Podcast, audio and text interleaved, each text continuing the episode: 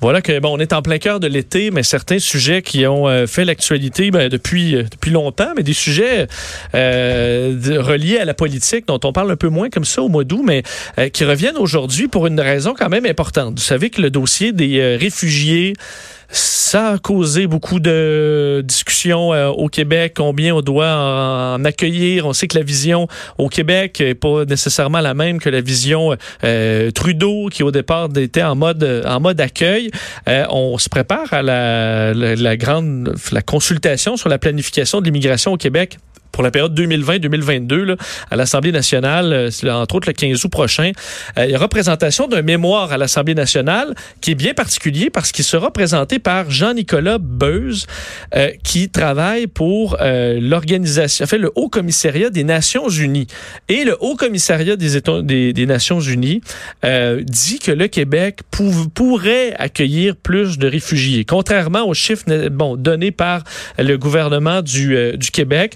Selon la, la, la, la presse canadienne, euh, Buzz va recommander au gouvernement Legault d'admettre davantage de réfugiés et considérer certains d'entre eux comme des immigrants économiques. Donc de dire, OK, mais des immigrants économiques, c'est beau, là, vous en voulez, mais dans les immigrants, dans les réfugiés, là, il y en a là-dedans qui ont des mhm. formations qui peuvent être très intéressantes pour euh, l'économie du Québec. Alors, est-ce qu'on devra réviser, surtout là, quand c'est l'ONU, je comprends qu'il peut y avoir plein de mémoires euh, qu'on peut rapidement tabletter. Est-ce qu'un mémoire comme ça présenté par l'Haut Commissariat des Nations Unies a un peu plus d'impact et va peut-être faire euh, euh, causer un changement de ton peut-être au niveau du gouvernement de la CAC.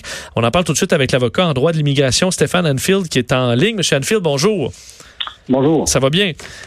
Très bien, merci. Euh, un genre de, poids comme ça, provenant des Nations Unies, ça doit quand même être difficile à contrer pour un, pour un gouvernement? Mais il y a des choses qui sont intéressantes hein, dans ce dans ce mémoire. Et vous l'avez dit d'entrée de jeu, bon, euh, chez les réfugiés, on a la, fausse image, la fausse impression qu'un réfugié, bon, c'est souvent quelqu'un qui, sort de la brousse, qui n'a aucune formation, aucune compétence. Alors, bien au contraire, hein, parmi la population réfugiée, on a des médecins, on a des architectes, on a euh, des travailleurs qualifiés. Donc, de faire en sorte que si on veut accueillir, hein, parce que là, le ministre Simon Jolin Barrette a une fixation sur des immigrants économiques. Alors, si on veut euh, aller chercher justement des travailleurs étrangers, ben peut-être que d'aller voir du côté des réfugiés qui sont basés dans des euh, camps de réfugiés à l'étranger, ben, ce serait peut-être euh, une mm. solution. Une solution non seulement d'aller accueillir davantage de réfugiés, mais en même temps de combler une pénurie de main-d'œuvre. Mais est-ce qu'on peut techniquement aller choisir des réfugiés, dire toi plutôt oui plutôt que toi non, dans la mesure où c'est un peu contre le concept de dire on accueille des gens en difficulté?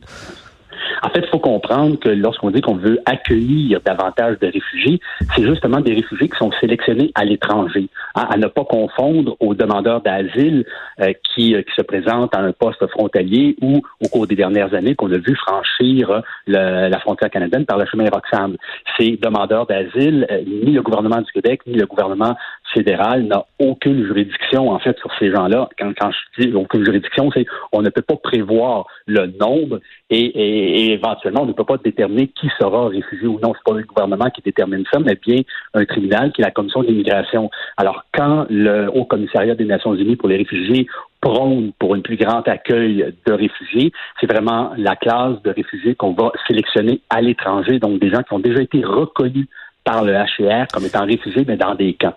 Donc, on peut très bien aller chercher des réfugiés puis aller voir dire, OK, bon, ben, on a des gens qui ont des, euh, qui, qu'on peut carrément choisir comme immigrants économiques, qui fera autant de sens que si on va carrément à l'extérieur de ce, de, de, groupe de réfugiés. Exactement. Exactement. Alors, c'est une bonne, à mon avis, c'est une, une, bonne façon de voir les choses. Mais en même temps, également, dans, de démystifier l'image du réfugié. Hein. Je veux dire, comme je le mentionnais, on a souvent l'image d'un réfugié qui n'a aucune formation, aucune compétence, alors que bien au contraire, hein, euh, j'ai parmi mes clients des, des médecins, euh, des ingénieurs, des architectes. Alors, euh, il est faux de prétendre que ces gens-là ne peuvent pas contribuer à la société québécoise. Maintenant, bémol. Je veux dire, je suis de ceux qui, euh, qui dénoncent depuis de nombreuses années euh, les, les, les, seuils d'immigration. Vous savez, on, on, on, balance des chiffres à gauche et à droite sans jamais s'appuyer sur des analyses concrètes et sans jamais s'appuyer sur euh, euh, des besoins réels en matière d'immigration pour le Québec. Ben, c'est un peu la même chose aussi pour les réfugiés. Je veux bien qu'on dise que le Québec est capable d'accueillir davantage de réfugiés, mais on se base sur quoi concrètement pour en arriver à ce nombre-là, pour en arriver à cette conclusion-là? Moi, j'ai pas vu dans le mémoire d'analyse euh, structurante qui me permet de dire oui, effectivement, on a raison, on peut accueillir davantage. Et ce n'est pas en s'en comparant à d'autres pays qui, eux, en accueillent plus. C'est pas nécessairement une solution, à mon avis. je comprends, c'est intéressant ce que vous dites parce que euh, là, on dit, bon, c'est l'ONU et c'est tendance à être très crédible, mais on regarde ce qu'eux ce disent, en fait, c'est que le Canada euh, accueille actuellement 25 000 réfugiés sur une population de 37 millions. Alors, c'est très peu. Et compare avec le Liban, où une personne sur cinq est réfugiée. Et on dit que même si les Libanais manquent d'eau potable, ben, eux accueillent les gens à bras ouverts, alors que nous, ben, on, on, on ne le fait pas. Donc, cette comparaison-là avec le Liban, euh, vous trouvez ça mince? Ben, ben, je trouve ça boiteux un peu, un peu beaucoup même. Euh, ce n'est pas parce qu'on accueille plus de réfugiés que nécessairement qu'on les accueille, qu'on les accueille bien. Hein, je veux dire, je veux bien, euh, puis je suis de ceux qui, qui, qui prônent pour l'ouverture puis qui prônent pour l'accueil. Encore faut-il savoir bien accueillir. Et, euh, et, moi, je prétends qu'on doit, même pour les réfugiés qu'on veut euh, sélectionner à l'étranger, ben, déterminer un nombre, oui, mais basé sur une étude d'intégration et, et, etc. Euh, il faut, c'est la même chose pour les sites d'immigration. Hein. un gouvernement arrive, dit ben nous on prétend que ça, nous en prend 50 000. Un autre gouvernement arrive, ben non, nous ça nous en prend 35 000. Mais personne ne nous démontre concrètement en comment ils arrivent à ce chiffre-là, à ce nombre-là. Alors c'est la même chose un peu pour les réfugiés. Oui, je pense qu'on est capable d'accueillir et on est, euh, on l'a démontré au cours des dernières années. Le Québec est une terre d'accueil. Maintenant, il faut savoir est-ce qu'on a la capacité d'accueillir davantage et si oui, de quelle façon? Bon, on a vu dernièrement que le gouvernement euh, du Québec a annoncé euh, des millions supplémentaires pour l'intégration et l'accueil justement des, immigrants, dont la francisation. C'est excellent, c'est un pas dans la bonne direction. Maintenant, il faudra voir sur le terrain comment ça va se concrétiser. Dans l'article de la presse canadienne qui parle de ce, justement ce, mémoire, euh, on fait référence aussi au fait que le, représentant déplore un ton au Canada en disant qu'on a un discours en montée, le discours nocif, très dangereux, empreint de racisme entourant les réfugiés qui sera en augmentation selon, euh, selon lui depuis 2017. L'année, évidemment, on en a beaucoup parlé, puis on a suivi le dossier du chemin Roxham. Euh, vous en pensez quoi de cette, euh, cette analyse-là du Haut-Commissariat des Nations Unies? Mais, c'est sûr que sur le terrain, on, voit un changement de ton. Hein. Vous, le dites, depuis 2017, avec euh, euh, l'arrivée massive de demandeurs d'asile de façon irrégulière par le chemin Roxham, l'image négative a été envoyée à la population sur qu'est-ce a un réfugié.